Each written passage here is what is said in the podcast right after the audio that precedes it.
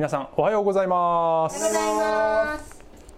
イエスのもたらした変革シリーズ。78回目ということで「誠のぶどうの木」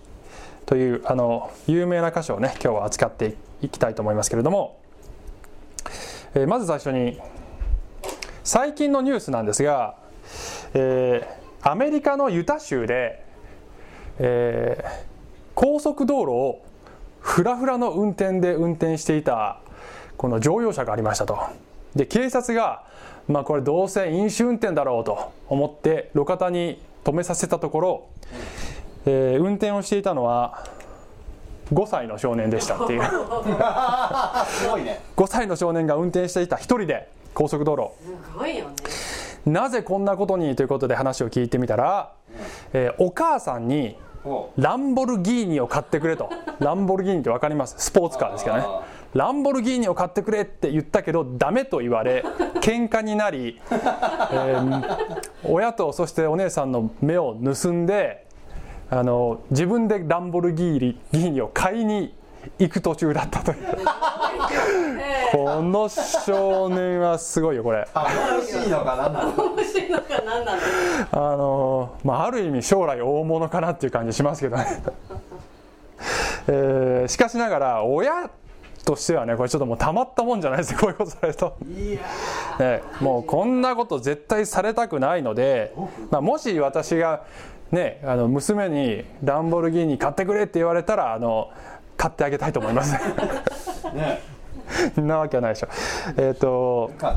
やるかもしれない。さあところで皆さん皆さんには天のお父さんがいますよね。はい。天のお父さんにランボルギーニ買ってくれよって言ったことありますか？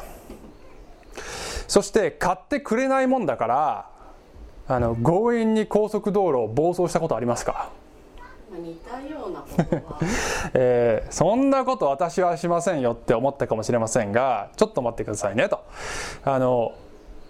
天の父の御心を100%行っていたのはイエス様だけだっていうねほことなんですよね。ということは私たちは100%行ってない。ということは御心では御心ではない肉の思いがあって、そして御心ではない方法でそれを実現しようとしてしまうことが多かれ少なかれあるということになるんじゃないでしょうかね。えー自分にとってのランボルギーニとは何であろうかそして、え自分にとっての高速道路を暴走してるっていうのはこれはどういう態度やどんな行動に当てはまるだろうかということを考えながら、えこのメッセージを聞いていただきたいと思うんですね。さあ、えー今日はこういう話をしたいと思います。結論はこうです、ね、あなたに必要なのは真の友。あなたに必要なのは真の友。その友の名はイエスです。ということですね。あなたに必要なのはランボルギーニではありません。イエス様という真の友です。これが今日のメッセージの結論でありますね。はい、えーではあの今日は早速御言葉に入っていきたいと思いますがえーヨハネの福音書の15章を、えー今日は読んでいきたいと思います。で文脈はあのイエス様の交渉会3年半の交渉会がもう終わりに近づいている。そして、えー十字架を目前にしているというところですね。でイエス様は直前のこの夜に弟子たちと杉越の食事いわゆる最後の晩餐を、えー持たれました。いろんなドラマがありました。その中でイエス様は弟子たちの足をお洗いになったり、またその中であなたたちは散り死になるよ。裏切り者が出るよというような話。そしてユダが食事の席から立って出て行ってしまいましたという。そんないろいろなことありました。そしてその食事が終わろうとする頃にイエス様はあの長い弟子たちへのこのスピーチを始めるわけですね。それが14151617章まで、えー続いていくわけですね。はい。で、えー14章ではあのイエス様は私だけが救いの道なんだよと言われて私を見た者は父なる神を見たのと一緒だよと言われてさらに前回の話ではあなた方に精霊という助け主を与えるからね。だからこの助け主の助けを得て、えー私が愛したように愛し合うんだよという、えーそういうこれが私の戒めだよというそういう話をされました。はい。でそこから立ってさあこれからゲッセマネの園に、えー向かおうという、えーその、えー途上で今日の話が出てくるんですね、はい、えーではあヨハネの福音書の15章の1節から読んでいきたいと思いますね、はい、まず1節だけ「私は誠のブドウの木。私の父は農夫です」とおっしゃいましたえー多分このゲッセマネに行く途中でいろんなこのブドウ園がねそこにあったんだと思いますね。でなぜイエス様が「誠のブドウの木本物だぜ」って何で言うかっていうと本物ではないブドウの木に対比してこれを言っておられるということが分かるんですね。旧約聖書では、えーイスラエルが神様が植えたブドウの木あるいはブドウ園だっていうふうに表現されてるんです。でいろんな箇所でそう言われてるんですが例えばこのイザヤ書5章とかを見ると、えー神様はこの良い実を得るためにもうできることを全部やったと。もう耕して石を取り除いて櫓を組んで酒舟掘ってもういろいろやった良い実を期待してだけどできたのは良い実じゃなかった。でえっ、とまあこの5章の4節でですね我がブドウ畑になすべきことで何か私がしなかったことがあるか何もかもやったのに実を結ばなかった。これがイスラエルでしたということが述べられているわけですね。でそれに対してイエス様は私は父なる神の期待に応えて実を結ぶ本物のブドウの木だという、えーそういう始まりなんですねここはね。はい。で、えー次なんですけども2節に行きましょう。私の枝で実を結ばないものはすべて父がそれを取り除き実を結ぶものはすべてもっと多くを多く実を結ぶように刈り込みをなさいます。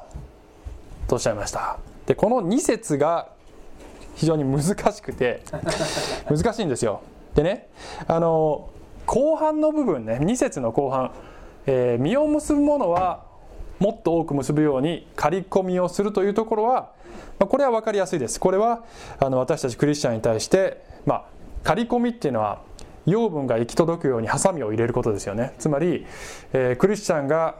あの成長するように試練を用いることもあるよ。それが父親が子供を訓練するのと同じ同じだよというそういう意味ですよね。これは後であのもう少し詳しく述べたいと思います。さあ、えー前半のこれ色つけた黄色つけたよね、はい、前半の、えー実を結ばないものは取り除くっていうこの部分が難しくて。でちょっとねあのここに説明に時間をかけたいと思います。あの非常に論争の多い、えー部分なのであのまあ皆さんもですねあのちょここ追求して考えたいという方もいらっしゃると思うので少し時間をかけて説明しますが。えー、とまず絶対やってはいけない間違った解釈を先に、えー言います。これはあの人がイエス様を信じて永遠の救いを得た後でも立派なクリスチャン生活を送ってないと、えー救いを取り去られてしまうかもしれないから気をつけなさいという意味である。と解釈してはいけないですね。はい、それはダメなんです。なぜかというと聖書全体にわたって救いっていうのは恵みと信仰によるプレゼントなんだということが述べられている、えー私はあなたを捨てないよって言ってくださっているので、えーそれが取り去られるってことはないわけですね。そのぜ聖書全体のこの救いの原則と矛盾するような、えー理解の仕方をするとこれはイエス様の意図から外れているということになる。だからそれが一番重要なことね。ね間違って解釈ししてはいけない。これが一番重要なこと。では正しい解釈は何なのでしょうかということで、え2つ可能性の私が今回調べた中ではあの可能性のある解釈は2つあると思ってまして、えー両方とも紹介します。ね、で1つ目解釈 A はこの「取り除く」という言葉このギリシャ語は、えー英語で言うリフトという意味合いもあるんだ。つまり取り除くって訳すんじゃなくて持ち上げるって訳さなきゃいけないんだっていう考え方があるんですね。つまりあの当時のイスラエルで主主流であった地面に枝を這わせる栽培法で枝が、えーもっとその空気とか日光に当たるように、えー下にこの岩なんかを差し入れて持ち上げるという、えことを言ってるんだとつまり信仰が停滞していたりして、えー落ち込んでいるクリスチャンを神様が励ましてくださるというそういう意味なのだというあの解釈があるんですね。で私今回いろんな牧師のね説教を聞いてみたんですけどこれを採用してる人何人かいましたね。はいえーであのまあこれがしっくりくるという方もねたくさんいらっしゃると思うんです十分に可能性のある解釈だと思うんですがえちょっと個人的なですねまあこれ私のメッセージなので私が、えーどういうふうに考えるかというとちょっとだけですねしっくりきてないんですね実は。おあのその理由は、えー先ほど言ったようにあのこの話の文脈はイエス様が誠のブドウの木つまり実を結ばないイスラエルというブドウの木に対して怒ってるんですね。あのそれそれとは違うって話をしてるんです。あのイスラエルは神様ができることを全部やったけど実を結ばない。そのイスラエルに対して神が怒っているというそういう流れが聖書を通してあるわけですね。でそれに対してイエス様が実を結ばないことに対して厳しいことをかけている。であのこの先もあの実を結ぶためには幹につながってなさいっていう話がずっと続くわけですよ。神様の愛を体験しなかったらつながっていなさい。という話なんですね、うん愛を体験したり実を結ぶためにあの日光も空気も必要だよっていうそういう複雑な話はしてないんです。あのつながりなさい。そうすれば実を結ぶっていう話が続いていくので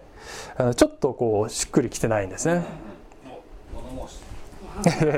いや可能性あると思うんですけどねで、えっと、なので、えっと、私はあのこれはですねやはり不信者に対する、えー裁きを表現していると私は思ってますで具体的にイエス様がここでイメージしているのは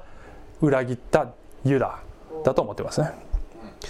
ユダがわーって出ていっちゃったのはつい数時間前の出来事で多分他の弟子たちもかなり困惑している。一体どうなっちゃったのユダって。その弟子たちにイエス様が、えーきちんと説明する必要があったんじゃないかと思うんですね。であのユダは不信者なのにイエス様が「私の枝」って呼ぶのはおかしいんじゃないかなって思うかもしれないんですがあの先ほど言ったようにイスラエルっていうのは神様が手塩にかけて育てたブドウの木なんですよね。だからイスラエル人であるというだけで私の枝って呼んでも別に不思議はないのではないかって思うんですよ、ね、しかも最も手塩にかけてそして最も辛辣な形で裏切ったその代表といえばこのユダなんですね。でねしかもユダは十二弟子の一人。誰が選んだかというとイエス様がご自分でユダを選んだわけですね。なのでその弟子を指して私の枝だったはずその人物が私を信じなかったから実を結ばなかった。だから切り離されてしまうっていうふうにイエス様が表現してもあまり不自全然不自然不自然じゃないなというふうに私は思ったんですね。でさらにもう一つこれがユダのことを言ってるんじゃないかと思う。もう一つの理由は、えー続きこの3節読むと「あなた方は私があなた方に話した言葉によってすでに清いのです」って書いてます。書いてますよね。で似た言葉がですねあのちょっと前の13章の10節に出てくるんですね。イエス様弟子の足を洗ってた時にあの足だけでいいんだよ。洗うのは全身清いから。って言ってあなた方は清い。しかし皆が清いのではないっていうふうに言った。でそれは裏切り者があるからだということが書いてあるわけですね。なのであのこの流れはその先の食事の席からの流れは要するに実を結ばない弟子それは清くない弟子とそうじゃなくてすでに清められた弟子実を結ぶことになる弟子の対比という流れでこの箇所を読むと非常にしっくりくると思います。ね、一応それを申し上げとこうかなと思いました。あのちょっとここまでもうすでにだいぶ時間使っちゃいましたけど まだ今日は長いんですよね。今日はねあのメッセージがカバーするところも長いしあのまとめてからねすっごくこう見直すと今日はちょっと長いなと。で一生懸命ねあの枝切りしたんです。はい、あの枝切りしたんですけど枝を切る話は切ることができなかったです。はい。ということですね。はい。で、えっ、ー、と、じゃあ4節に行きますけどね。はい。はい、4節私にとどまりなさい。私もあなた方の中にとどまります。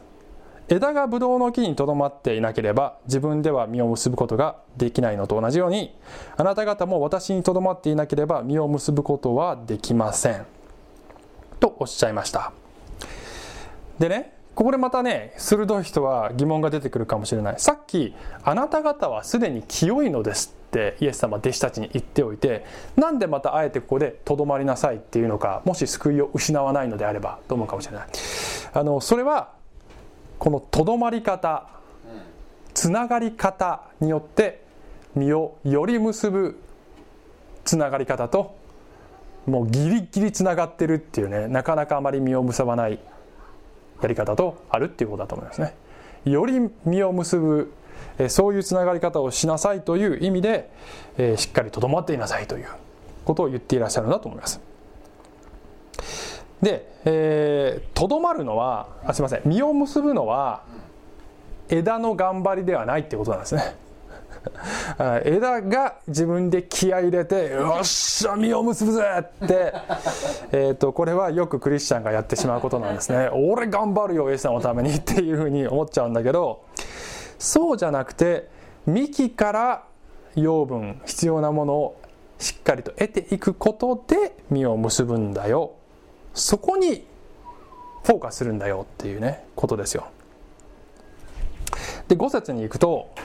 私はブドウの木あなた方は枝です。人が、えー、すみません。人が私にとどまり私もその人にとどまっているならその人は多くの実を結びます。私を離れてはあなた方は何もすることができないのです。とおっしゃいました。何もできないんだよってイエス様離れたらね。いやそんなこと言ってもねでもクリスチャンじゃない人でもすっごい成功してる人とか功績とか残してるじゃないって思うかもしれないんですが、えー、イエス様が言ってる実っていうのはこれは永遠につながっていく永遠に残る価値のことなんですね、まあ、言い換えると神の国で認められるような種類の価値のことをイエス様が言っていらっしゃる。そういう種類の価値はイエス様につながってないと絶対に結ぶことができないのであります。はい、で6節私にとどまっていなければその人は枝のように投げ捨てられて枯れます。人々がそれを集めて火に投げ込むので燃えてしまいます。えー、先ほどの2節のところと同じように、えー、これはあの救いを失うからねかもしれないからねっていうふうに解釈してはいけません同じ論理でね。で、えっと、これもあの結論を先に言うとイエス様がイメージしているのはユダみたいな人物。イエス様に限りなく近づいていたんだけどそのまま信仰にとどまっていれば救われたはずだったんだけどそれをせず離れてしまったような人をイメージしてイエス様が言っていらっしゃる。つまりあの永遠の裁きをあの表現していらっしゃると思いますね。でここでも別の解釈は一応あってこれはあのクリスチャンの地上での働きが火によって試されるんだっていうこの第一コリント3章にそういう表現があるんですね。だそれのことを言ってるんだっていう解釈もあるんですが、えー、厳密にはねですねあの高齢様言ってるのは枝が焼かれるっていう話をねされてるんですよね。あの働きが焼かれるっていうとそれは実が焼かれるっていう表現になってなきゃおかしおかしくてここでは枝が焼かれますよ。あなた方は枝ですからね。焼かれますよというあのことを言ってるのでやはり永遠の裁きの話をイエス様はしていらっしゃると、まあ、私は思いますね。はい。はいよろしいでしょうか。じゃあ7節。あなた方が私にとどまり私の言葉があなた方にとどまっているなら何でも欲しいものを求めなさい。そうすればそれは叶えられます、うん。えー、8節もね読もうか。あなた方が多くの実を結び私の弟子となることによって私の父は栄光をお受けになります。何でも叶えられるからねって言ってこれ随分イエス様大盤振る舞いしている感じですよね。そっかランボルギーニくれるんだっていうことですよね。が私の言葉がとどまってるならっていうこと。そしてあなたが弟子で父の栄光を求めている、ね、それがゴールであるということが前提なんですね。でこれは、えー、またこれもメッセージの後半で詳しく考えていきたいと思います。でここでちょっとね止まって考えたいのは実とは何かっていうことはねやっぱ考えなきゃいけないですね。イエス様が実を結ぶよ。実とは何か。あの聖書の中では実という言葉が、えー、いろいろ出てくるんですが大きく、え、分けると2つあると思われます。一つは宣教の実ですね。つまり救われる魂を獲得していくという。この箇所の少し先の16節でもあなた方が行って実を結びその実が残るようにっていう表現がある。だからこれは救われる魂を得るのだよというそれが一つ。もう一つはあのクリスチャンが霊的に成長してキリストに似たものになっていくという、えー、これまあ成果ってねいうふうに言ったりしますけど、えー、そういうこともイエス様は言っていらっしゃると思います。でこれは御霊の実という言葉で集約されるんですがガラテヤ人への手紙の5章、ね、の2223節に9つの御霊の実がリストとして出てきますね。愛喜び平安寛容親切善意誠実柔和自制ですね。はい。ねあのこういう性質をクリスチャンが得ていくようにということもここでイエ様は言ってらっしゃると思って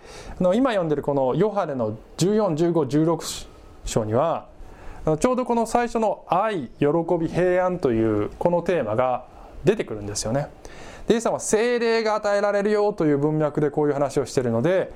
えー、身を実らせなさいというあの話でこういう意味合いも含んでいると思われます。でこのね精霊の実御霊の実についてはまたできれば近々より詳しくね見ていきたいと思うんですね。はい。で今日は続きを読んでいきます。はい。もう少しね9節から12節。父が私を愛されたように私もあなた方を愛しました。私の愛にとどまりなさい。私が私の父の戒めを守って父の愛にとどまっているのと同じようにあなた方も私の戒めを守るなら私の愛にとどまっているのです。私の喜びがあなた方のうちにありあなた方が喜びで満ち溢れるようになるために私はこれらのことをあなた方に話しました。私があなた方を愛したようにあなた方も互いに愛し合うことこれが私の戒めです。父なる神と子なる神イエスの関係性に当てはめて今度はイエス様と私たちの関係を説明していらっしゃる箇所です。で、えっと、11節に「私の喜びがあなた方にあふれるようになるよ」って言っていらっしゃるですけどこれは10節で「私が父の戒めを守るので私は喜びにあふれている」あなた方が私の戒めを守ったら同じように喜びにあふれるよという従う喜び戒めを守ろうとする時に得られる喜びのことだと思いますね。えー、じゃあその戒めって何なんだって言ったらそれは私があなた方を愛したように愛し合うことなのですよというふうになってるわけですじゃあ私があなた方を愛したようにってどんな風になのって言ったらこの次に出てくる人が友のために命を捨てるようにということになるんですがちょっとその聖書の箇所は今日の最後、ね、メッセージの最後でその部分を味わいたいと思ってます。はい、ということで今日はねあのここから後半です。ね、後半です。前半でだいぶちょっと時間が経過した感じがしますけど。えー後半2つのことをね適用としてちょっとね、えー語っていきたいと思うんですねはい1つ目主イエスの皆は呪文じゃない。2つ目は応答しなければ友じゃない。この2つですね、え1つ目主イエスの皆は呪文じゃない。ね。えっとさっきの7節8節をねちょっともう一回見ましょうね。えー何でも欲しいものを求めなさいというふうにイエス様は言っているわけですね。で、えっと、この141516章にまたがってこの言葉イエス様何回も繰り返し強調して言っている。で他のところでは「私の名で求めなさい」って言葉が入っている。ね、私の名で求めなさい。だからイエス様だから私たちはあのイエス様のお名前でお祈りしますというわけですけどまあこの言葉を使えばこれがマジックワードみたいな感じで、えーランプの精が出てきて何でも願いを叶えてくれるそんな神様みたいな、えーイメージを持つことが時々あるかもしれません。がしかし、ね、今ランプランプからイエス様がボーンって出てきてさあ私の名を使ったからちょっと茶化さない。でえっ、とでねそういうことじゃないんですね。ないんだけどなんかそんなことを期待しちゃう時があるわけですよ「おい何でも叶えるって言ってるじゃん」って。あるある爆してる時は特にある切迫してる時はね特にはね。で、えー、としかしね、えーきちんと注目しなきゃいけないのはそのちょっと前の2節も思い出してくださいねということです。ねでえっ、と仮込みしますよって。仮込みっていうのはまずさっき言ったようにハサミ入れることね。つまり願いは何でも叶いませんってことでしょ わかります？だ。って願いが何でも人叶う人生って仮込みされてる？これは親子関係でね、親子関係でねあの考えればねすぐ分かります。例えば私ははい私が娘に願うことはいつでも笑顔でいつでもハッピーでいつでもご機嫌であるそういう娘の姿を願います。で娘をそういう状態にキープしたければ私はね私はそれ簡単なんです。うん簡単だあのよね際限なく甘いものをあげて際限なくアニメを見させて際限なくこれ買ってって言ったらはいいいよってあげてそして娘が嫌がる例えば最近始まった学校の宿題とかそういうことはしなくていいよって言う。そしたら娘はいつもニコニコしてしかも「パパ大好き!」っていつも言ってくれると思う。そういうふうにしておきたいという誘惑が私には常にある。がしかしえーただそれだけをやっていたら娘は腐っていきますね。腐った枝のようになっていきます。ダメ！って言わなきゃいけないことがいっぱいありますね。パパなんか大嫌いって娘が泣くまで厳しく叱りつけなきゃいけないことがある。辛くても。親としては辛いだけどしなきゃいけない。それは娘が実を結ぶようになるためですね。はい、つまり願うこと何でも叶えてあげる人生ってそれ刈り込みしてないですよ全然。だから刈り込むよって言ってことは願いは全部叶いませんよって言ってることなんだよ。じゃあその数節後で願い何でも叶うよってこれ矛盾じゃんって思うかもしれない矛盾じゃないんだね。矛盾じゃないんですよ。これはあのゴールが両方とも一緒なんですね。何のために刈り込むか実を結ぶため。何のために願いを叶えますか？それは実を結んで弟子となっていくためなんですね。なるほなるほど。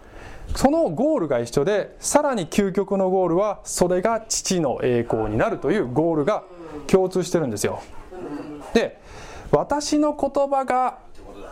私の言葉があなたにとどまっているならっていうその状態はこのゴールが最高の願いになっているっていうことが前提になっているということなんですよ。あの私はですねクリスチャンになるっていうことはあの神様がオーナーであるオーナー企業の社員になるようなものですって時々表現してるんですけど前も言ったことあると思う、えー神の国を、まあ、一つの企業と例えたらあなたはその企業の社員になるんですよと。ね。で社員っていうのは会社の繁栄のために働くんですよね。でオーナー企業だから会社の繁栄イコールオーナーの繁栄なんです。でねある時この社長が役員集めてさあのねもう会社のためになることだったら何でも遠慮せずに提案してと。もうどんな提案どんな企画書でも出してと。もうねそれがねもう繁栄につながるってねあの分かったらねもうもう予算でもいくらでも予算当ててあげるからもう遠慮なくもうどんどん出してそれっていうふうに言ってでこの通達をねもう役員以下全ての社員に出してっていうふうに言ったとする。そしたらあのそれを聞いた新入社員が「何でも願い叶えてくれるんですか?」じゃあ僕通勤用にランボルギーニ欲しいです」ねいやそれはねちょっと違うんだよ。え違うんですか？えじゃあ社長嘘ついたんですか？って。言ったとしたらあのこれは社長が意図して言ってることを完全に文脈無視して言ってるわけですね。この社員はね。つまり、まあ、今日の聖書の箇所そうなんもそうだし他の箇所もそうなんですけど聖書でイエス様言ってることを理解しようと思ったら結局神の国という至上命題ね。この神の国という至上命題があって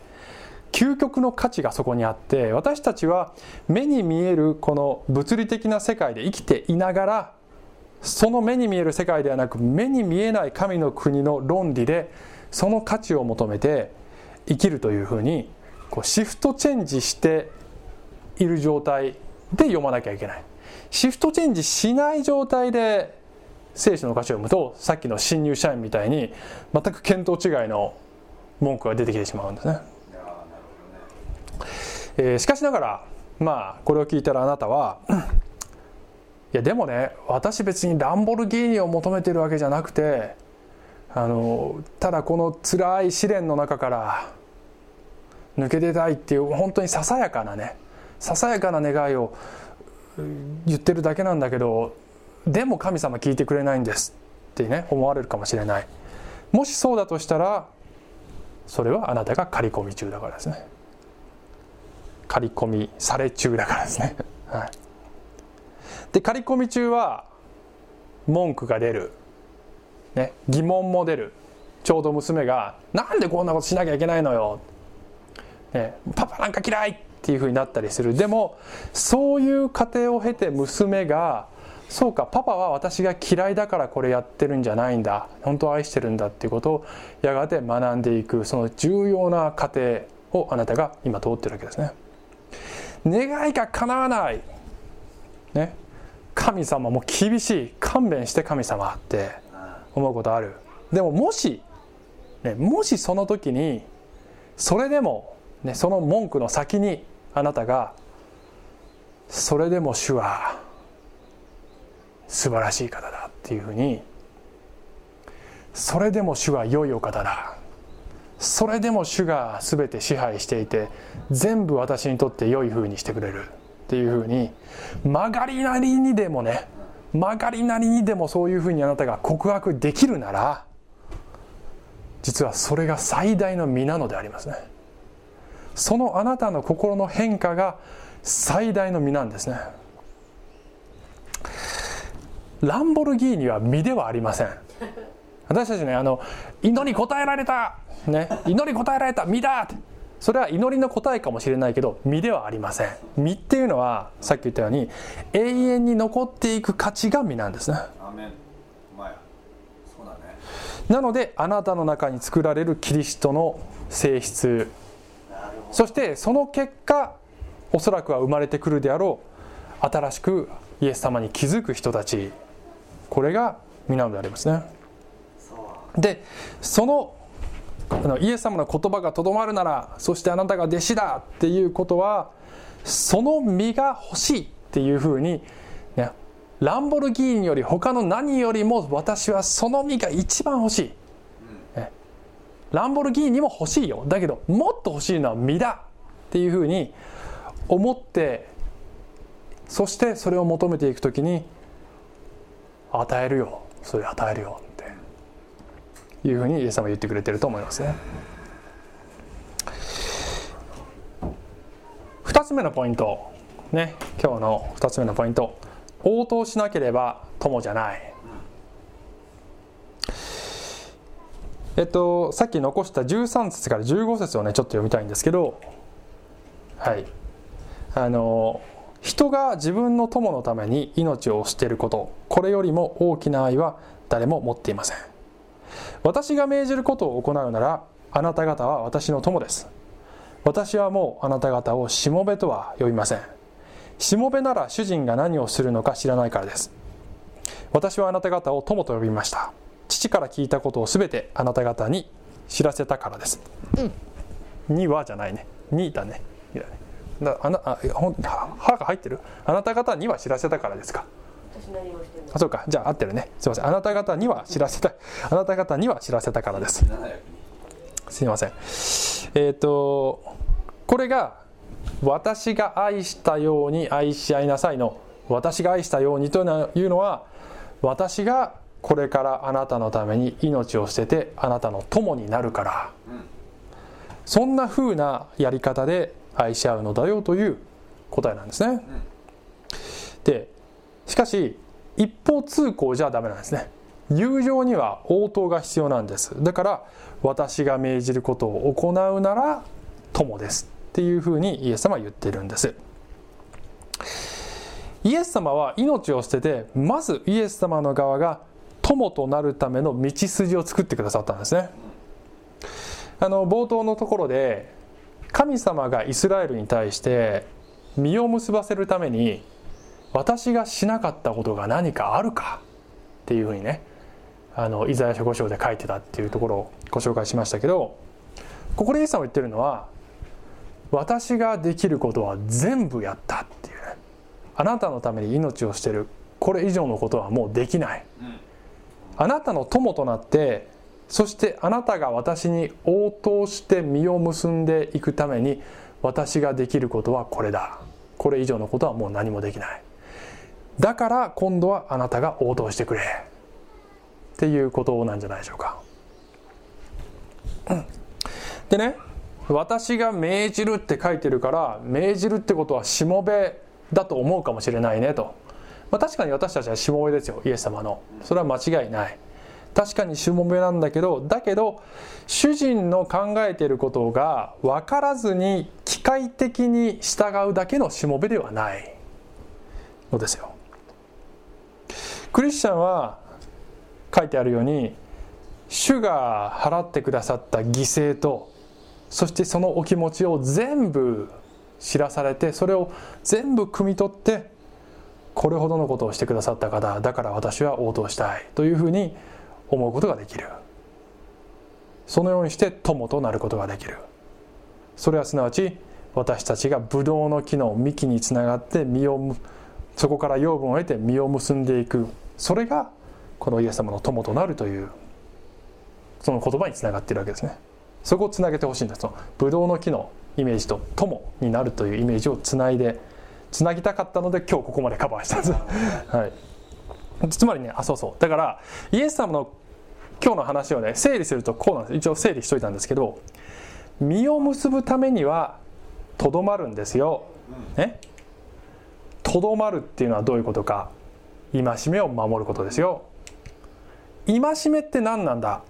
イエスが愛したように愛し合うこと。これが戒めなんですよ。じゃあイエスが愛したようにってどういうこと？友のために命を捨てるというそういうやり方ですよ。っていう論理がこの中にあるわけですね。整理できた？でもね命を捨てるっていうのは今すぐ皆さんお互いに死に合いましょうっていうことじゃなくてあの互いに重荷を追いやったり互いに許し合ったりあの互いに犠牲を払う覚悟でそういうやり方で愛し合うんだよっていうそういう愛し方をしなさいっていうことですね。あの最後にちょっとほっこりする話をしてね終わりたいと思いますけどハリウッドスターのトム・ハンクスさんがトム？トムって君は何だ？君はトムのトトム・ハンクスの何なんだ？君は。トムとか言ってて。トム・ハンクスさんが、えーオーストラリアで仕事中に奥さんと一緒にねコロコロナコロナに感染したんですよね。ね。もう療養してアメリカに帰ってるんですけど。でオーストラリアで療養中に、えーオーストラリア人の8歳の少年コロナ君という名前の少年からこの手紙が来たっていう話、えートム・ハンクスさん大丈夫ですか？病気になられたそうですね。って言って。であトム・ハンクス。ねトム・ハンクスさんね。あああれ？なんか老けたよ。ね あのベでストガンプでコロナさんがコロコロナ君が「大丈夫ですか?」って「実は僕はコロナっていう名前で学校でコロナウイルスって呼んでいじめられてるんです」っていうで、えートム・ハンクスさんは返事を書いて大好きな友達のコロナ君へ君の手紙で本当に励まされた。ってね。気分が落ち込んでいる時に励ましてくれるのが友達だ。で療養中に使っていたコロナ社製のタイプライターをプレゼントしたそうですね。タイプライタータイプライターがこ趣味？そう。タイプライターが趣味なの、まあそうなんだね。でちなみにあのコロナ君がトム・ハンクスさんを知っていたのは「あのトイ・ストーリー」の主人公のウッディウッディがトム・ハンクスさんなの。ウッディだよ、うん、で「トイ・ストーリー」の主題歌は「あの君は友達」っていう「あの You got a friend in me」ってやつ「You got a friend in me」っていうやつですよ。あの私は君の友達だよっていうねそれが、えー主題歌なんですね。あの双方向に友情を表現し合っている。だから友情が成立するんですね、まあ、例えば皆さんが、まあ、な誰かハリウッドスター大好きでファンレターを送ったら直筆の手紙とプレゼントが届いたらどれぐらいびっくりする？とてつもなく感激すると思うしびっくりすると思うんですよね。で今日の箇所でイエス様が「私があなたの友だよ」ってそれ読んで「ああうーん」って。あの少なくともトム・ハンクスのケースよりもびっくりしてないとおかしいからね。分かりますそれよりも少なくともそれ以上に感激してないとおかしいんですよ。ハリウッドスターどころの話じゃないんですよあなたに起こっていることは。そして最も大切な最も貴重なプレゼントを送ってくださったのです。それはそれはタイプライターじゃないしそれはランボルギーニでもありません。それはイエス様の命を捧げてあなたに永遠の命というプレゼントをくださったんですね。私たちがすべきことはランボルギーニもらえなくて拗ねることでも文句を言うことでもなくてこのイエス様がくださったプレゼントに応答して今度はそれをあなたのランボルギーニを捧げることではないでしょうか。そうしていくときに豊かな実を結んでいくことができると思います。はい。じゃあお祈りします。愛する天のお父さん、えーしっかりと幹につながって実を結んでいきたい、えーそれが私たちの最大の願い願いです。その過程で痛い思いをすることもあるかもしれない。しかしどうぞ、えー実を結ぶものにならせてください。あなたが命もくださったから。だからあなたの友にならせてください。イエス様のお名前によってお祈りします。アーメン。アメン。小淵沢オリーブ教会には聖書の言葉を多くの人に届けるためのさまざまなビジョンがありますあなたもこの働きに参加してみませんか？献金はこちらのアドレスにて受け付けています。インターネット送金サービスまたは口座振込に対応しています。